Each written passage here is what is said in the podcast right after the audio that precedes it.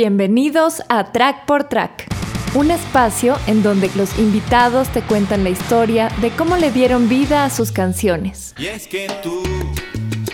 El tema con el disco Sabaneando, eh, nosotros habíamos tocado un concierto en la Facultad de Arquitectura de la UCB, alternando con el Sexteto Juventud, si mal no recuerdo que fue un concierto increíble. Nosotros tocamos, les abrimos a ellos, ellos cerraron y la verdad que eso fue fabuloso.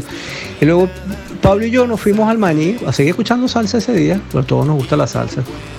Pablo me comentó que tenía como idea para el disco nuevo Bacalao algo que sonara un poco a la, salsa que se hacía en los 70, pero manteniendo lo que es Bacalao. Entonces comenzamos a trabajar los temas un poco más a esa onda y buscamos como timbre en los metales, trombón y saxofón tenor. Y llamamos a David González porque Willy Colón usa generalmente dos o tres trombones más un tenor y el timbre funciona bastante bien. Y con David trabajamos todas esas cosas y bueno, empezamos a trabajar sabaneando. Bueno, Cometa fue un tema que escribí para Sabaneando y la idea con ese tema era hacer un tema bien salsero en la onda Fania clásico hacerlo con arreglo de cuerdas y vaina, como en la onda Willy Colón, así. Y bueno, fue un tema que para eso Julio hizo un arreglo increíble orquesta que grabamos, fue una producción bien exigente.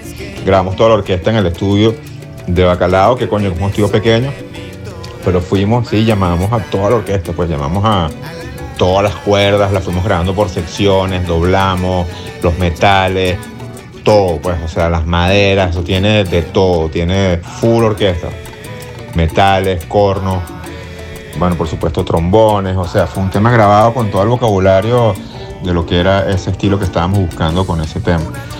Tres trombones. Y ahí bueno, Julio se lanzó un arreglo increíble, pues, o sea, Julio, además de ser un talentosísimo saxofonista, es un arreglista súper aplicado. Y bueno, hemos hecho varias cosas para Bacalao y sobre todo en ese disco Sabaneando y en este último que sacamos también el Julio se lanzó unos arreglos bien chéveres. Y bueno, Sabaneando fue ese tema clásico así de salsa. Resulta que yo toqué en un grupo que se llamaba Tim Malin que pegó mucho en Colombia. Y entonces cuando sacamos ese tema, los seguidores de Tim Malin en Cali específicamente, escucharon el tema y se pegó, y se pegó en Cali durísimo. Y de hecho nosotros ni nos enteramos. Un día, bueno, uno siempre está como registrando ahí la internet y un día registrando YouTube, veo que está Cometa, que alguien lo montó y que tiene muchísimos views. El video lo montó un DJ, así un video normal, creo que era DJ Marlon, se llama. Monta el video y, la vaina tiene que sí, no sé, 60 mil views. Y yo, wow, pero este video tiene 60 mil views y ¿por qué? Y de repente empiezo a ver que hay más videos montados y todos tenían que si 60, 10 mil views. Y veo el video al día siguiente del pana que lo había montado que más tenía views y el video tenía, no sé, 100 mil views. Y lo veo al día siguiente y tenía 200 mil. Y lo veo al día siguiente y tenía 300. Y de repente el, el video llegó a tener, no sé, un millón de views. Y hasta lo tumbaron. Y después lo volvió a montar y como que se convirtió en un tema que radiaron muchísimo en Colombia, lo pusieron muchísimo los DJs en Colombia, en Cali, que ellos se hacen llamar la capital de la salsa.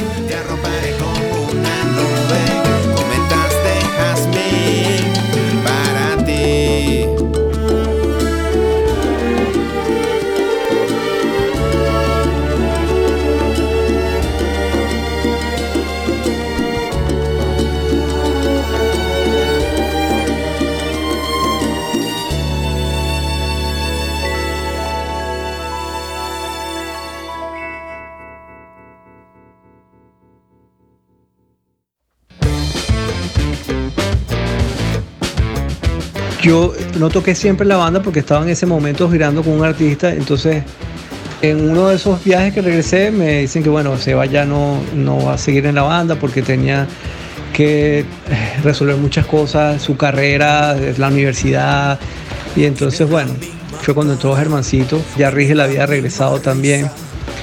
Luego ellos empezaron a trabajar a trío, yo me vine a los Estados Unidos en agosto del 2012, Pablo llegó unos días después, pero no fue algo realmente planificado. Germán también venía de vacaciones, al final todos decidieron quedarse. En noviembre, diciembre me dicen, mira, vamos a hacer otra vez bacalao con unos amigos míos con los que yo estudié en Berkeley, que viven aquí, que son los hermanos González, Luis y Rolando. Luego comenzamos a trabajar el disco Sangre. Para ese momento ya tengo barítono, que era lo que Pablo básicamente estaba buscando y empezamos a probar y realmente eh, sucedieron cosas bien cool. Maletín, alumbra, sangre, son así como los primeros temas que escribí de sangre. Y son temas que tenían una búsqueda similar a nivel estilístico, o sea, a nivel de producción, ritmos y de sonoridad que se buscaba con las canciones. Era como songo, pero que se sintiera el power trio de guitarra, bajo batería. De hecho, la idea justamente era tener el tumbado latino sin necesidad de que estuvieran los instrumentos tradicionales de ese estilo, sino más bien como que fuera una cuestión de, llevar los ritmos a los instrumentos que nosotros tocábamos.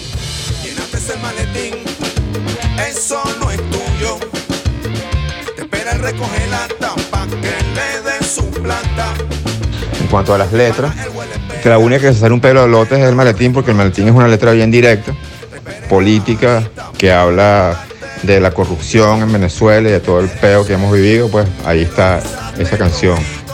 Hola, ¿qué tal? Soy Luis González y toco guitarra en Bacalao. Sí, bueno, lo que pasó con el disco Sangre es que, claro, muchas de las canciones ya estaban montadas, pues no todas. Por ejemplo, las que yo participé con la grabando en la guitarra eran justamente las que faltaban por terminarse o se hicieron nuevas.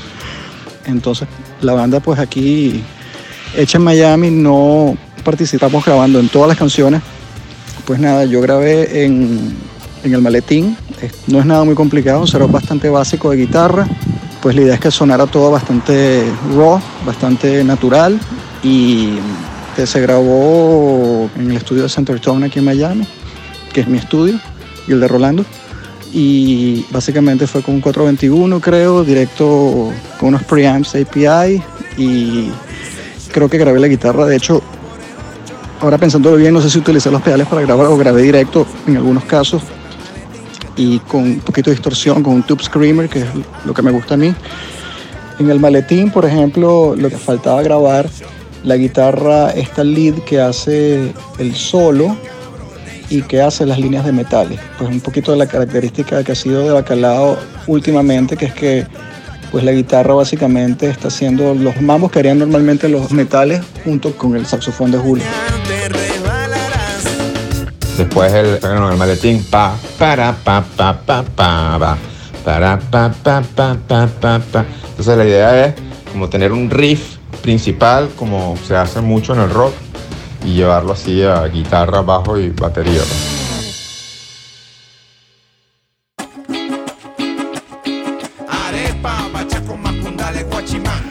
Hola Álvaro, aquí Germán Quintero y a todos los que están por ahí, saludos, besos, cariños, abrazos.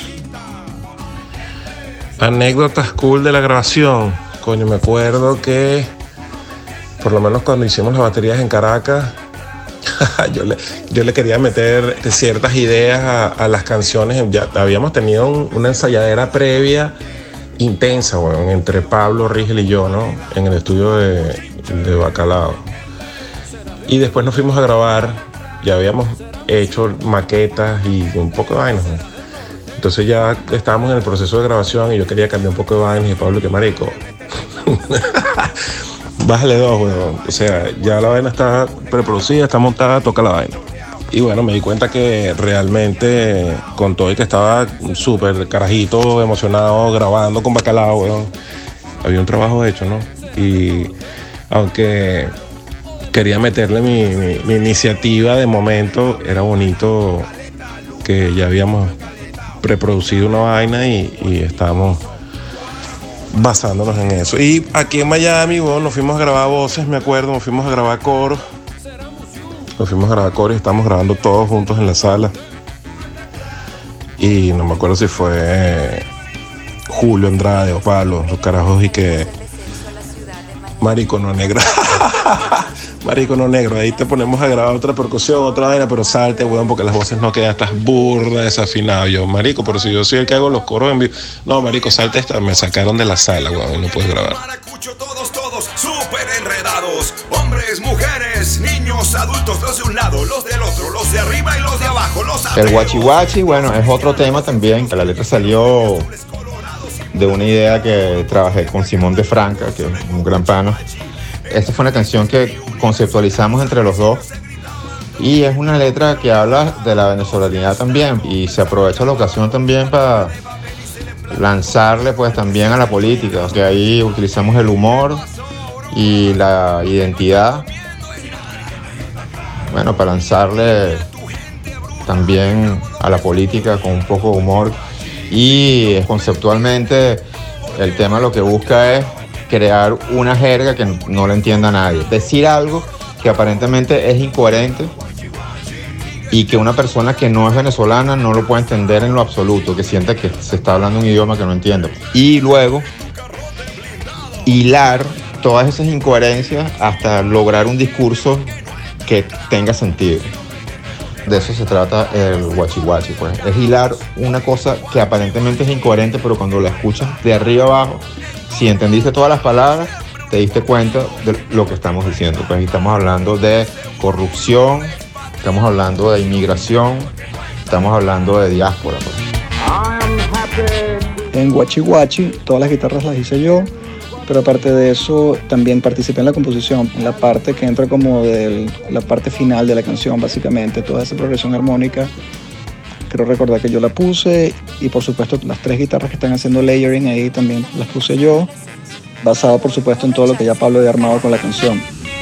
Free at last, free at last, thank God Almighty, we are free at last.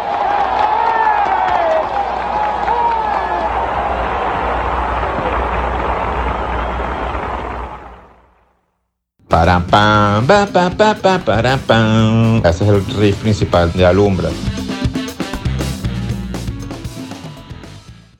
Para escuchar el resto de este episodio, encuéntranos en Patreon como Track por Track. Hasta aquí este track por track. Antes de despedirme, quiero saludar a Super Mastering. Ellos ofrecen mastering online, analógico y digital totalmente personalizado y en tiempo récord. Edición y postproducción de audio y restauración de proyectos musicales. Silver Sound Studios Madrid no te quedes fuera del juego. Suena como los grandes. Suena como el mercado te lo exige. Síguelos en Twitter e Instagram como Super Mastering. También quiero darle las gracias a quienes colaboran en la realización de este podcast. Ricardo Vizcarrondo por la musicalización. Síguelo como Secrops en Instagram. Backstage Studios Valencia, encargados de la mezcla y mastering de este episodio. Maribel Ceballos en el voiceover que identifica este podcast. Y a ti por haber llegado hasta esta parte del programa. Te habló Álvaro Gargano y nos escuchamos en el próximo Track por Track.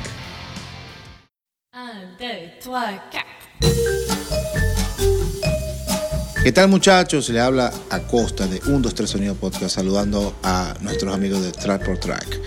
Ya saben, vayan a Spotify, escuchen Track por Track, después 1, 2, 3 Sonido, ahí vamos. Saludos, gente.